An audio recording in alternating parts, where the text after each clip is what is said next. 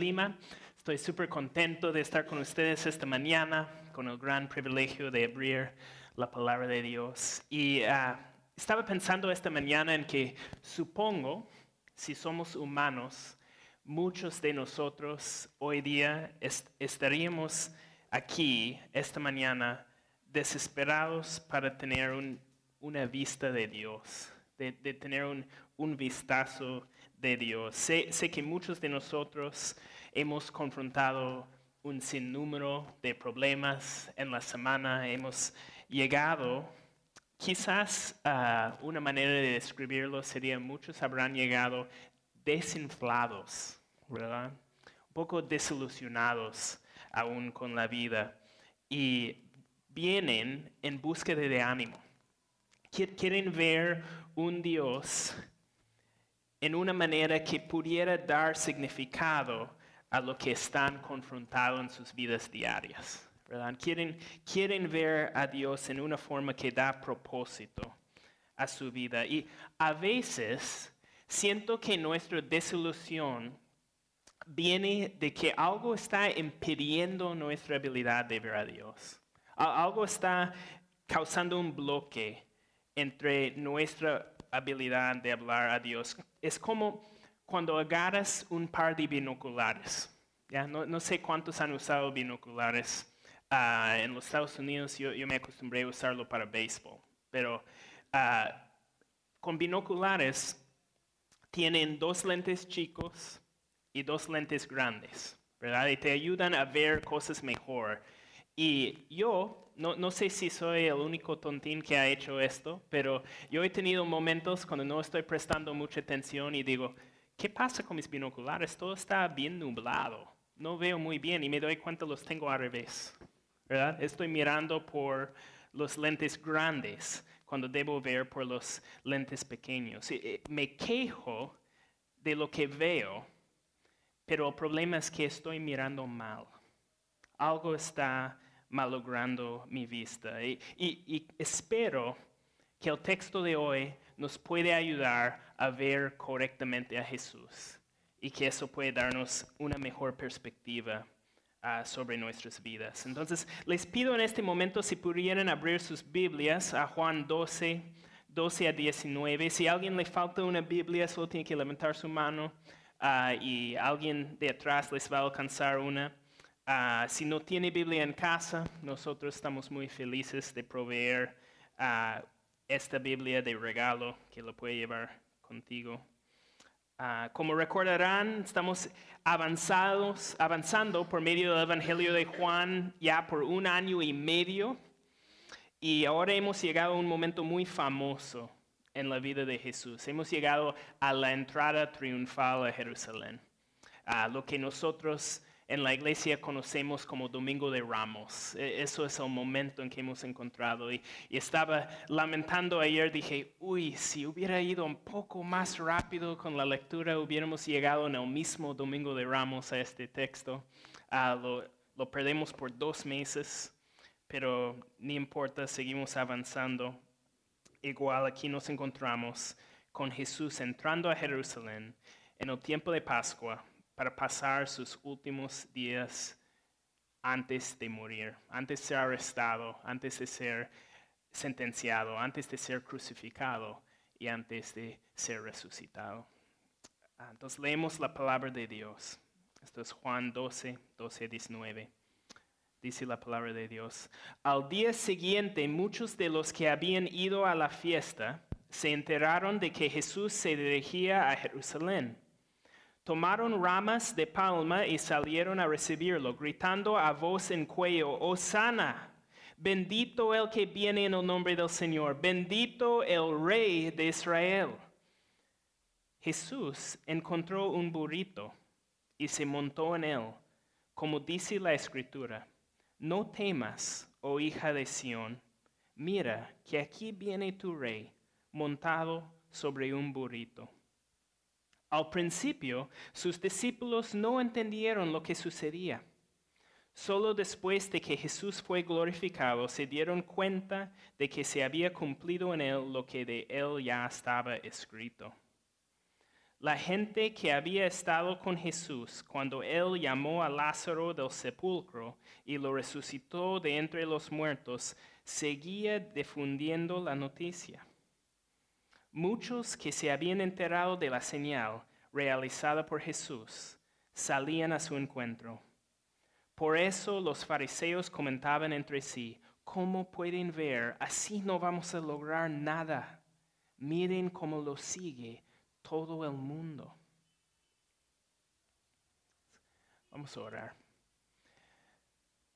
Padre Celestial, ah, cantando muestra a Cristo esta mañana, Señor, siento como que eso pudiera ser mejor prédica de, de cualquier cosa que yo pudiera decir, Señor, porque eso es lo que necesitamos. E, estamos aquí con hambre, estamos aquí con sed, estamos con un deseo bien grande de verte, de ver quién eres, de ser impactado por quién eres, en una manera que puede dar propósito a nuestra vida, en una manera que puede darnos ánimo para seguir adelante, Señor. Necesitamos ver a nuestro Rey. Entonces pido, Señor, por favor, uh, obre a pesar de mis debilidades, obre uh, a pesar de las distracciones de la vida que tenemos cada uno de nosotros, Señor. Y en tu Espíritu Santo, uh, abre ojos y oídos espirituales, Señor, para que podamos ver nuestro Rey y doblar la rodilla delante de Él. En el nombre de Jesús. Amén. Amigos, estaba pensando, imaginen algo muy extraño. Imaginen que el próximo domingo algo aquí pasa muy diferente al, típico domingo. Tú estás acercando a la iglesia y ves todo calle Daniel Cruz llena de autos. Subes la escalera y en vez de lo que típicamente encuentres, encuentres un muro de espaldas no, no hay dónde meterte. En vez de nuestros típicos 30, 40 personas, hay 130 o 140 personas aquí. ¿Cómo responderíamos? ¿Qué, qué sentiríamos en ese momento si nos agarre de sorpresa así? Sería mucha emoción, ¿verdad? Estaríamos, no sé qué está pasando aquí, qué propósito tendría Dios sentiríamos como que hemos avanzado como iglesia en alguna forma, que hemos superado las, ah, las dificultades de una iglesia chiquita y ya hemos cruzado la ah, cumbre de, de, la montaña en alguna forma. Y, imagina, yo, yo, creo que pensaríamos, al fin hemos tomado un poco de impulso, de velocidad, ¿verdad? Y imagina que yo me pongo adelante sorprendido, sin, sin saber qué ha pasado, y doy mi bienvenida. Bueno, les doy la bienvenida a 9 de Lima. Estamos muy contentos de tener a todos ustedes ahí, aquí. Y una voz de atrás me interrumpe y grite, oye, ¿y dónde está el pollo, de la pollo a la brasa? Me quedo confundido. Empezamos a averiguar y nos damos cuenta que un rumor ha pasado por el barrio que cada persona que llegaba esta mañana iba a recibir un pollo. Qué, qué raro sería eso. Nosotros llegamos con la impresión de que algo especial ha pasado, que hay gente listos para escuchar de Dios y nos damos cuenta que están en busca de algo diferente, ¿verdad? Y ponemos eso en nuestro contexto, si realmente eres un hijo de Dios, tú entiendes que lo que tenemos aquí es mejor que pollo a la brasa. Ni importa cuán peruano eres. Y eso sería una tragedia, ¿verdad? Que eso es su única razón para estar aquí. Y, no es el ejemplo perfecto, pero, pero lo pongo ahí porque es un poquito lo que está pasando en nuestro texto de hoy. En nuestro texto de hoy, la entrada de Jesús de afuera parece súper emocionante. Y no estamos hablando de 140 personas en ese caso. Los historiadores dicen que probablemente la ciudad de Jerusalén tenía en este tiempo alrededor de 50 mil habitantes. Pero Pascua era diferente. La ley decía que todo el pueblo, toda la nación debía ir a Jerusalén para Pascua. Entonces, en la semana de Pascua, dicen, Jerusalén habrá tenido entre 100 a 120 mil personas. Imagina cualquier ciudad que duplica en tamaño durante una semana, ni, ni para la Copa Mundial. De verdad, e, eso es loco. La, la, la experiencia hubiera sido impresionante. tanto era el crecimiento para ellos que la mayoría de los viajeros, o los pudiéramos llamar peregrinos, tenían que acampar fuera de la ciudad. No había ni dónde estar dentro de Jerusalén.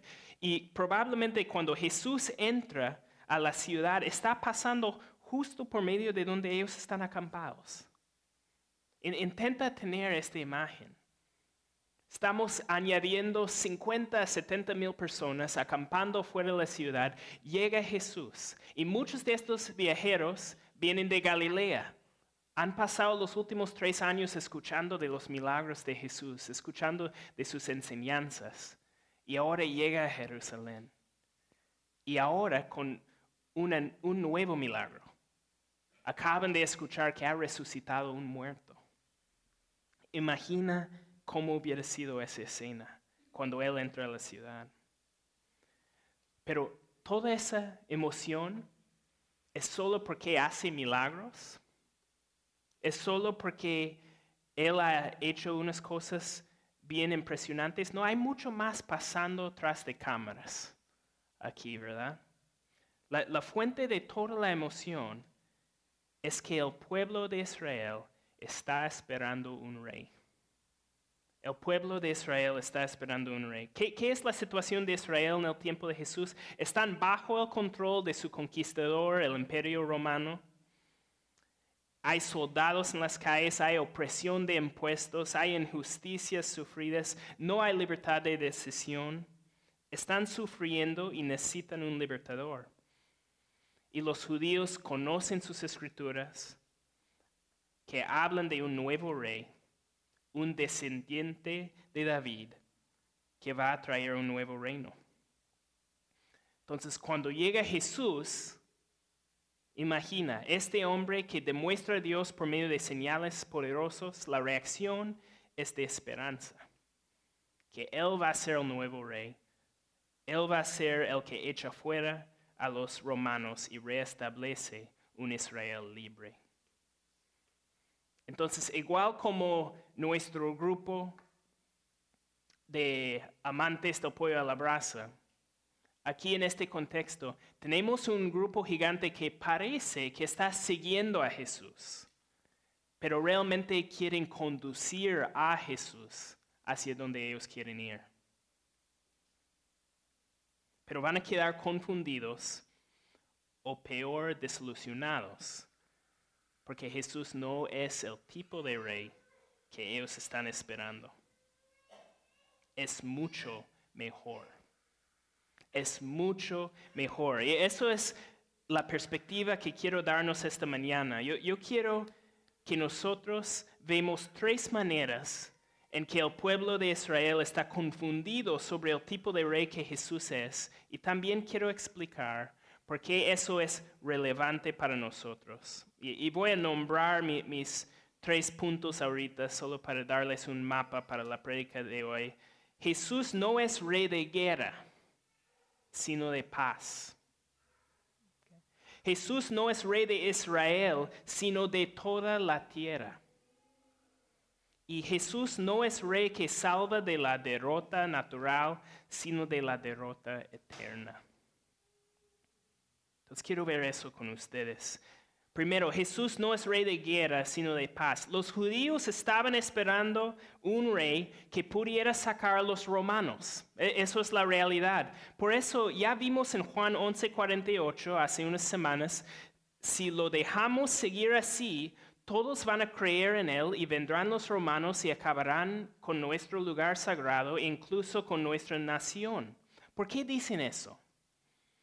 Dicen eso porque reconocen que si Jesús es el rey que ellos esperan, Él va a convertirse en una amenaza para los romanos. Él va a ser un problema para ellos. Y por eso nuestra situación, esa perspectiva de Jesús como un rey que va a pelear contra los romanos, es una situación eléctrica. La, entrada triunfal, eso no era la primera entrada triunfal. La entrada triunfal era común en estos tiempos cuando un rey vuelve de sus batallas victoriosas. Él venía, entraba a la ciudad a recibir la adoración del pueblo porque él ha vencido. Los judíos que están recibiendo a Jesús están recibiéndole como un rey volviendo de la guerra. E, esto es un tipo de coronación. Casi esperarías que Jesús entra en ropa de guerra sobre un caballo de guerra a ser recibido en su pueblo. Hubiera sido muy explosiva la escena.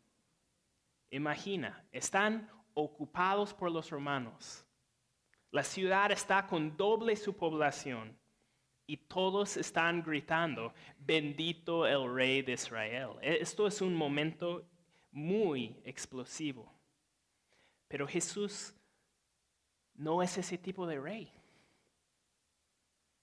Es un tipo mucho mejor. Y él quiere contradecir a las expectativas del pueblo. Entonces, ¿cómo entra?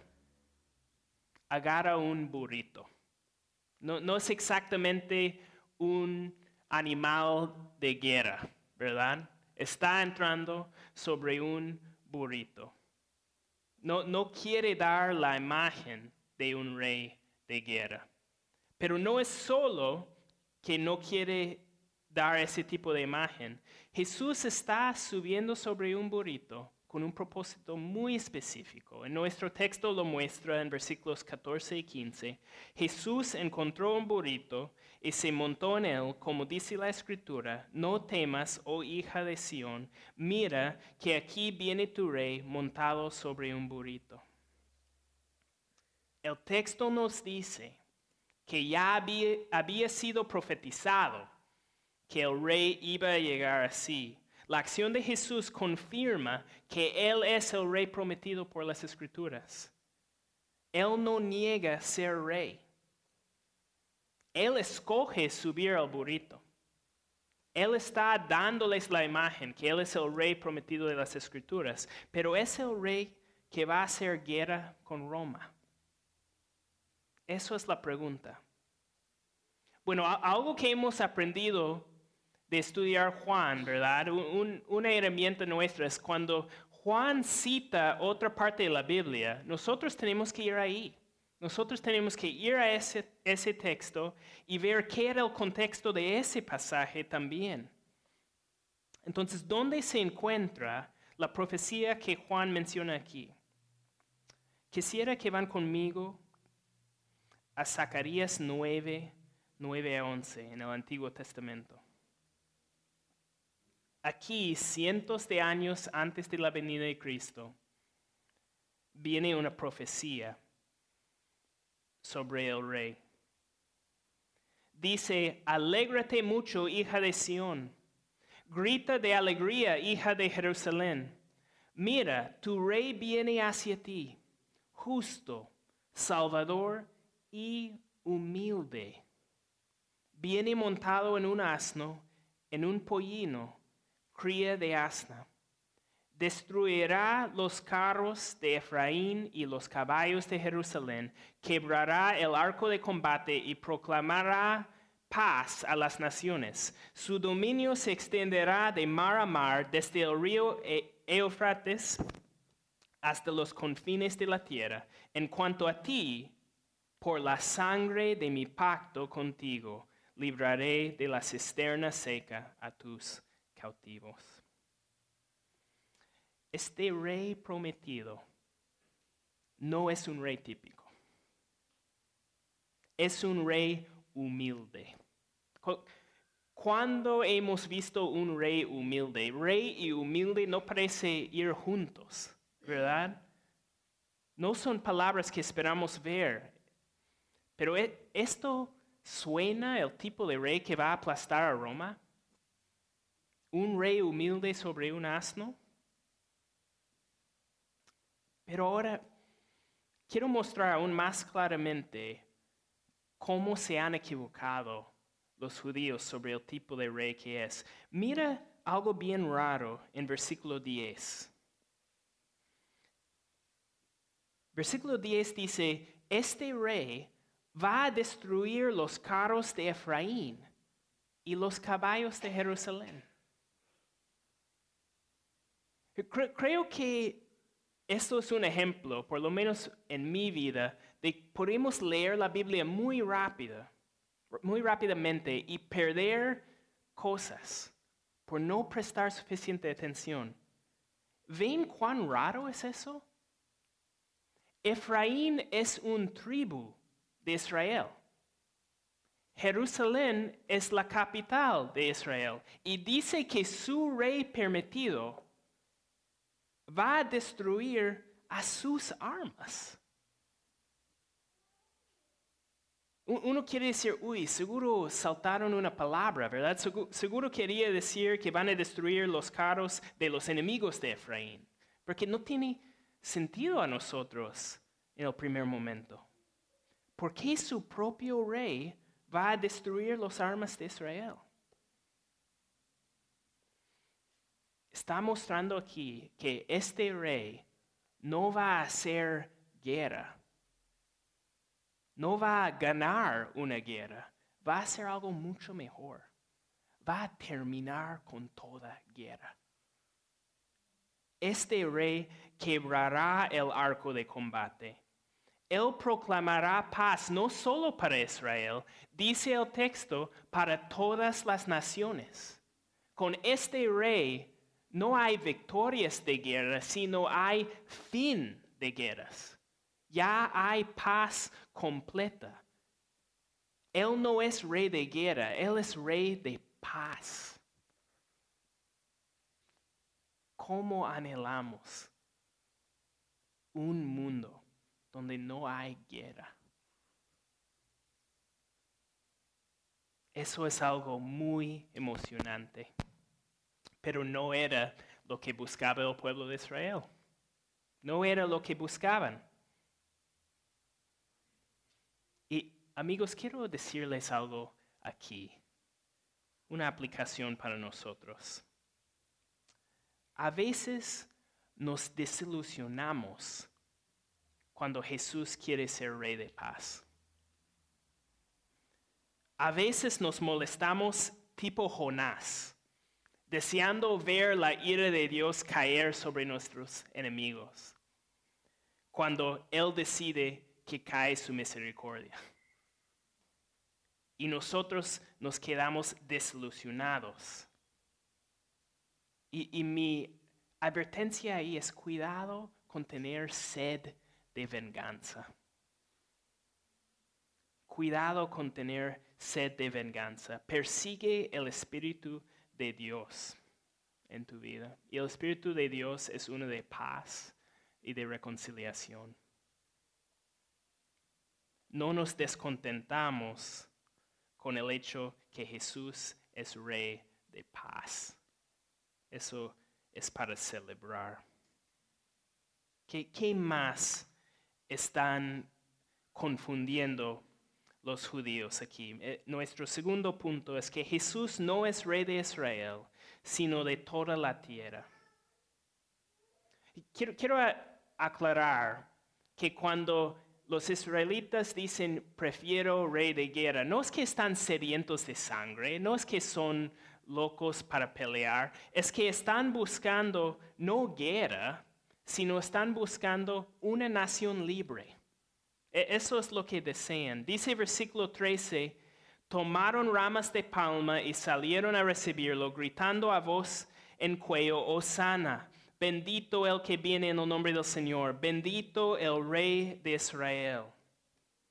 Hay, hay otras evidencias que en este tiempo de la historia las ramas de palma eran claramente señales nacionalistas para Israel.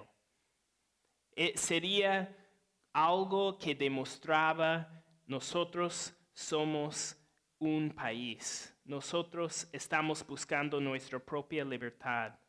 Y, en una manera salir así, con estas ramas, gritando, bendito es el rey de Israel, es una coronación. Ellos están buscando un rey para su país, para su Israel. Pero recuerden que Jesús quiere pintar esta entrada con la perspectiva de Zacarías 9. Él agarró un burrito para que ellos puedan tener la perspectiva de Zacarías 9. Quiero volver ahí otra vez. Quiero volver a leerlo. Ya hemos visto el tema de que es un rey de paz. ¿Qué nos dice sobre ser rey de Israel? Alégrate mucho, hija de Sión, grita de alegría, hija de Jerusalén. Mira, tu rey viene hacia ti, justo, salvador y humilde. Viene montado en un asno, en un pollino, cría de asna. Destruirá los carros de Efraín y los caballos de Jerusalén. Quebrará el arco de combate y proclamará paz a las naciones. Su dominio se extenderá de mar a mar, desde el río Eufrates hasta los confines de la tierra. En cuanto a ti, por la sangre de mi pacto, contigo libraré de la cisterna seca a tus cautivos. Esta profecía dice tu rey a Israel, pero no dice que es solo su rey, ¿verdad? Menciona proclamará paz a las naciones. Y dice también que su dominio se extenderá de mar a mar hasta los confines de la tierra. Jesús no es un simple rey de Israel, Él es el rey de reyes él es el rey de toda la creación. Gracias Dios que tu plan no era solo traer un reino político a alguna esquina de este planeta. Porque por eso nosotros podemos abrazar esa promesa para nosotros. Por causa de que el reino de Cristo es más allá que Israel. Hay, una secta que existe en Perú que se llaman los israelitas. ¿verdad? Este grupo intenta vestirse y portarse como si fueran del tiempo de Jesús. Y, y, lo que me da mucha pena de eso es que no me sirve de nada convertirme en judío.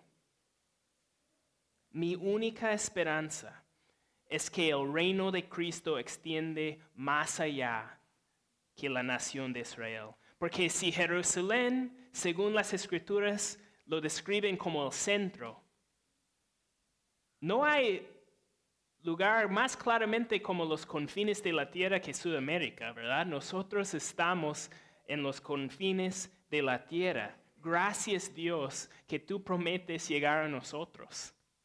Gracias. Gracias por las palabras de Jesús en Juan 18:36, que dice, mi reino no es de este mundo, contestó Jesús. Si lo fuera, mis propios guardias pelearían para impedir que los judíos me arrestaran, pero mi reino no es de este mundo.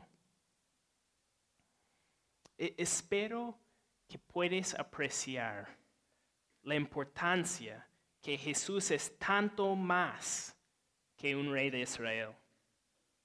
No buscamos simples reinos políticos. Ante el nombre de Jesús, como cantamos, se doblará toda rodilla y confesará toda lengua que Jesucristo es el Señor. Esto no es solo para Israel. oro que eso despierta en ustedes un anhelo misionero. Deseo que se preocupen por la salvación de la gente de la calera, mucho. Deseo que se preocupen por la salvación en todo el Perú. pero no quiero que paren ahí. Deseo que tengan un anhelo insaciable por ver a Jesús reconocido como el rey de mar a mar hasta los confines de la tierra. Jesús no solo es rey de Israel, es nuestro rey, donde sea que nos encontramos. Quiero la tercera confusión. Jesús no es rey que salva de la derrota natural, sino de la derrota eterna. ¿Por qué alguien desea tener un rey? No, no es porque en nuestra naturaleza deseamos tener autoridad sobre nosotros, ¿verdad? No, no es que autoridad nos atrae, decimos, uy, sería muy agradable tener a alguien mandando sobre mí, ¿verdad? ¿Qué atrae inicialmente a un rey? Es un deseo para protección, es un deseo para salvación de nuestros opresores. Quiero volver a Juan 12, 13.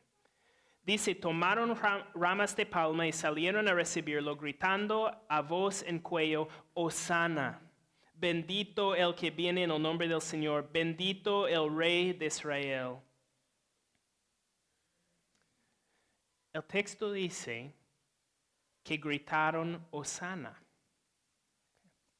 Osana era un grito de adoración, pero literalmente en su idioma arameo significaba sálvanos ahora. Sálvanos ahora. Los judíos de Israel quieren que Jesús sea su rey porque buscan salvación. Pero ¿qué tipo de salvación esperaban? Estaban buscando salvación del imperio romano, salvación de la opresión de otro gobierno extranjero, una victoria sobre sus enemigos políticos. Pero puede ser que están limitando las profecías, que están mirando con mucho, mucha muy poca anticipación sobre, sobre lo que Dios está prometiendo. Bueno, ¿qué, qué están pensando ellos? ¿De, dónde viene Osana, bendito el que viene en el nombre del Señor? Bueno, parece que son palabras saliendo de Salmo 118, que, que tendría muy, sería muy claro, muy entendible, porque Salmo 118 era lo que llamamos un cántico de peregrino. Y los cánticos de peregrino eran las canciones que cantaron los peregrinos, los viajeros, cuando entraron a Jerusalén. Entonces, muy normal que llega Jesús a Jerusalén y empiezan a cantar esto, y mejor todavía porque claramente refiere el Salmo 118 al Mesías, al Rey prometido. Entonces, este texto es un poquito largo, pero quisiera que lo leemos. Es Salmo 118, 15 a 29, y incluye eh, este lenguaje de bendito el que viene en el nombre del Señor. Pero quiero que aprovechen de su conocimiento post resurrección de Cristo. Quiero que leen esto con los binoculares bien puestos, viendo claramente cómo esto relaciona a nuestro Salvador. Entonces, escuchen esto, no como un judío del tiempo de Jesús, sino como un hijo redimido por la obra de Jesús. Empezando en versículo 15, dice, gritos de júbilo y victoria resuenan en las casas de los justos. La diestra del Señor realiza proezas. La diestra del Señor es exaltada. La diestra del Señor realiza proezas. No he de morir, he de vivir para proclamar las maravillas del Señor. El Señor me ha castigado con dureza, pero no me ha entregado a la muerte.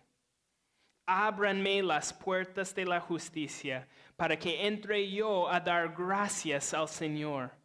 Son las puertas del Señor por las que entran los justos. Te daré gracias porque me respondiste, porque eres mi salvación. La piedra que desecharon los constructores ha llegado a ser la piedra angular. Esto ha sido obra del Señor y nos deja maravillados. Este es el día en que el Señor actuó. Regocijémonos y alegrémonos en Él. Señor, danos la salvación. Señor, concédenos la victoria. Bendito el que viene en el nombre del Señor. Desde la casa del Señor los bendecimos. El Señor es Dios y nos ilumina.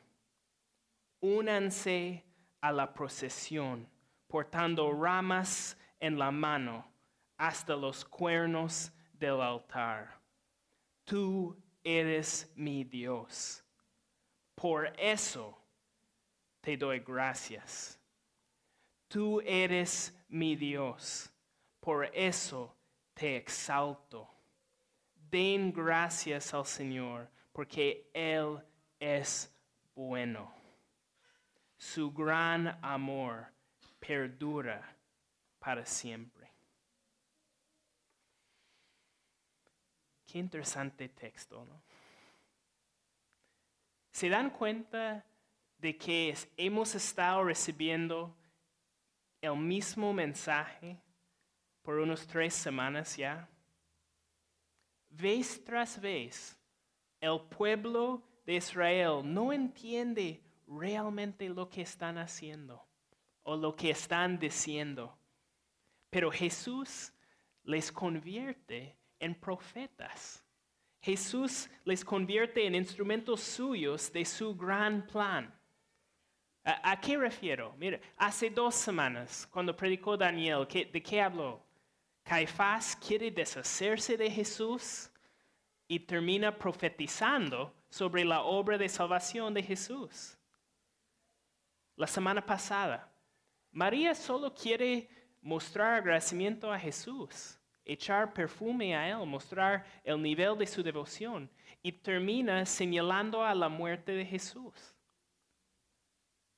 Y ahora los judíos quieren gritar alabanzas proféticas sobre el Mesías, buscando un rey terrenal que les va a librar de, los romanos y terminan señalando un texto que demuestra otro tipo de rey.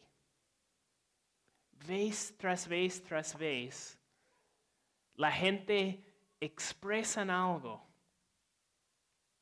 por la voluntad de Dios. E, es increíble.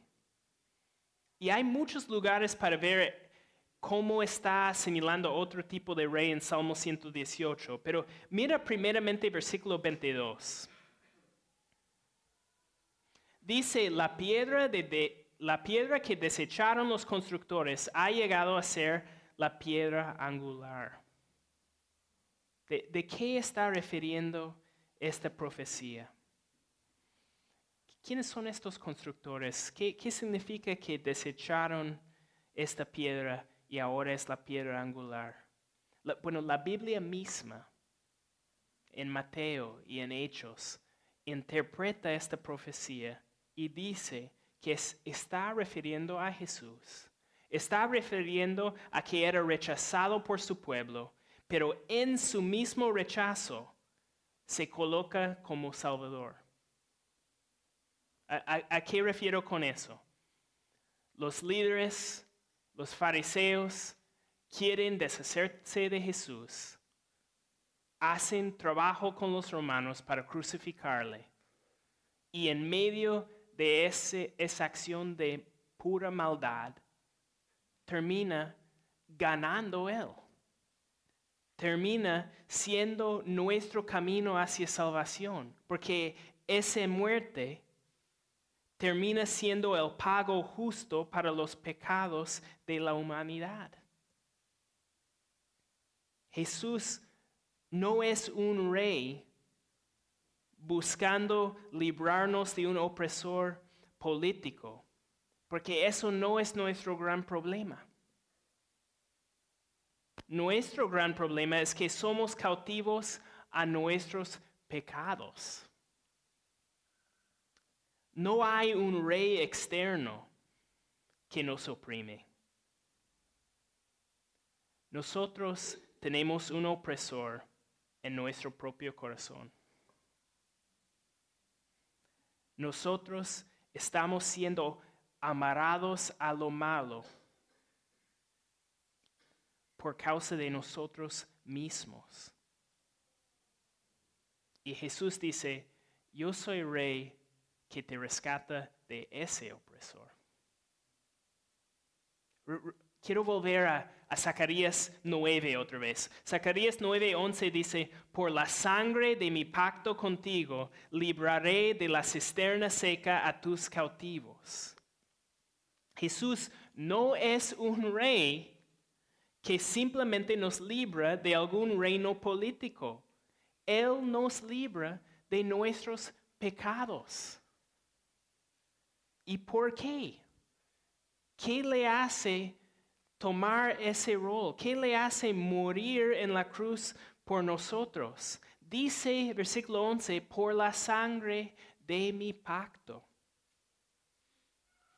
Para los que creen en su nombre, Jesús ha sellado su pacto con nosotros en su muerte inocente en la cruz. Tienen que agarrar lo bello que es eso. No, no es que Dios solo ha expresado una misericordia vaga hacia nosotros, que un día Él dice, ya, ya, no creo que les voy a destruir, creo que les voy a mostrar misericordia. No, hay un pacto hay un pacto inquebrantable porque viene de Dios. Y como todo pacto en Israel, este pacto se confirmó en un sacrificio. Pero el mejor sacrificio que pudiera haber, la vida del mismo Hijo de Dios. Israel buscaba un rey para salvarles de los romanos pero Jesús ofrecía tanto más. ¿Quién no preferiría a un rey que nos puede limpiar de nuestra injusticia y comprarnos la herencia de un hijo de Dios? Eso es el rey que Jesús ofrece ser. Entonces, en conclusión, cuando ves quién es Jesús, cuando ves qué tipo de rey es, ¿cómo reaccionas? ¿Sigues con el deseo de seguirle? ¿O dices, uy, yo estaba esperando un pollo a la brasa? Muchas veces en el libro de Juan encontramos que Jesús revela que Él no va a ser el tipo de líder que el pueblo quiere. Que Él no va a estar ah, entregándose en la forma que ellos quieren. Y cada vez el resultado es que la mayoría le abandonan. Cuando llegan a ver la realidad de qué tipo de rey es Jesús, la mayoría le abandonan. Porque pensaron que sabían el tipo de rey que querían. Ellos pensaron que sabían que querían conseguir, qué querían conseguir de ese rey. Pero este rey era tanto más de lo que ellos pudieran esperar. Entonces nosotros tenemos que confrontar esa perspectiva correcta de quién es Jesús. ¿Sigues a Cristo por, ganar a Él mismo? ¿O sigues a Cristo porque te interesa sacar algún provecho de él. Muchos siguen a Jesús por querer limpiar una culpa en el corazón. Otros siguen a Jesús porque sienten que la vida les va mejor si siguen a Jesús. Otros siguen a Jesús por hábito. Pero Jesús se presenta como el rey que nos ofrece paz, el rey que ofrece reinar en toda la tierra y como el rey que nos salva de nosotros mismos. Amigos, no tienes peor enemigo que tu propio corazón. Puedes señalar por afuera a todos, pero el problema principal de nosotros es nuestro propio corazón.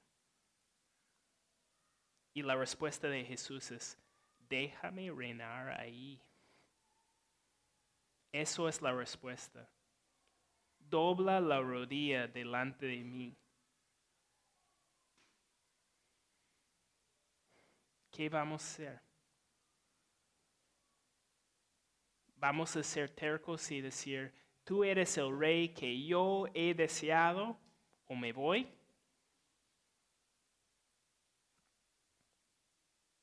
Dándonos cuenta que no nos ofrece lo que buscamos o abrazamos a Él, reconociendo que es el único rey que necesitamos. Voy a orar.